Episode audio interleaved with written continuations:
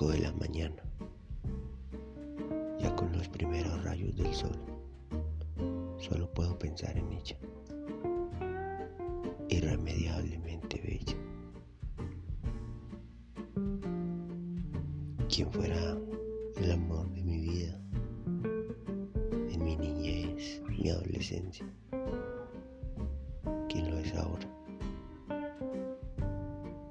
No podría superar las tres y las cuatro. Si no fuera porque a las cinco aparece ella como un rayo vivificador, como un baldado de agua caliente que saca del abismo profundo de la vigilia,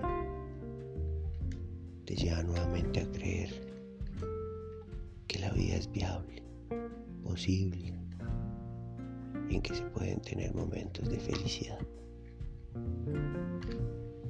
Ella, la mona, la nena, la flaca,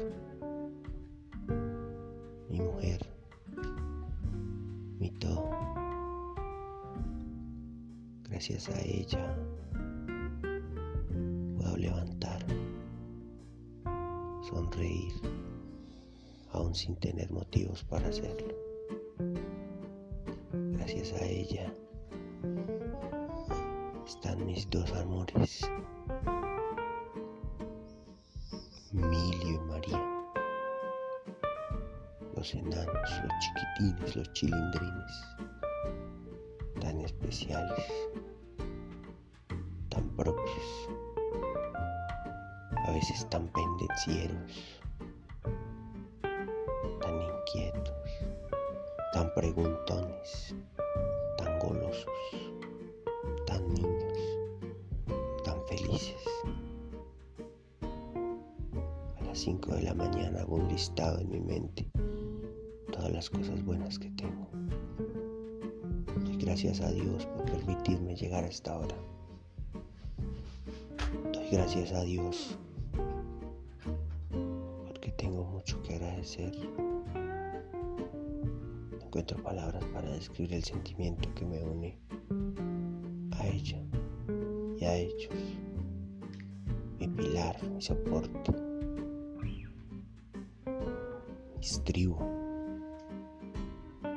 el lugar donde mi alma se sienta a descansar, donde hallo reposo.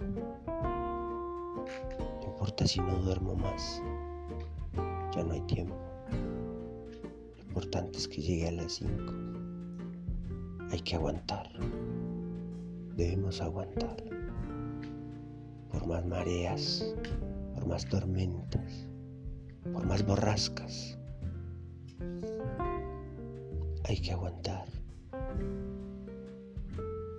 Debemos resistir al olvido, al hambre, al destierro a la agonía.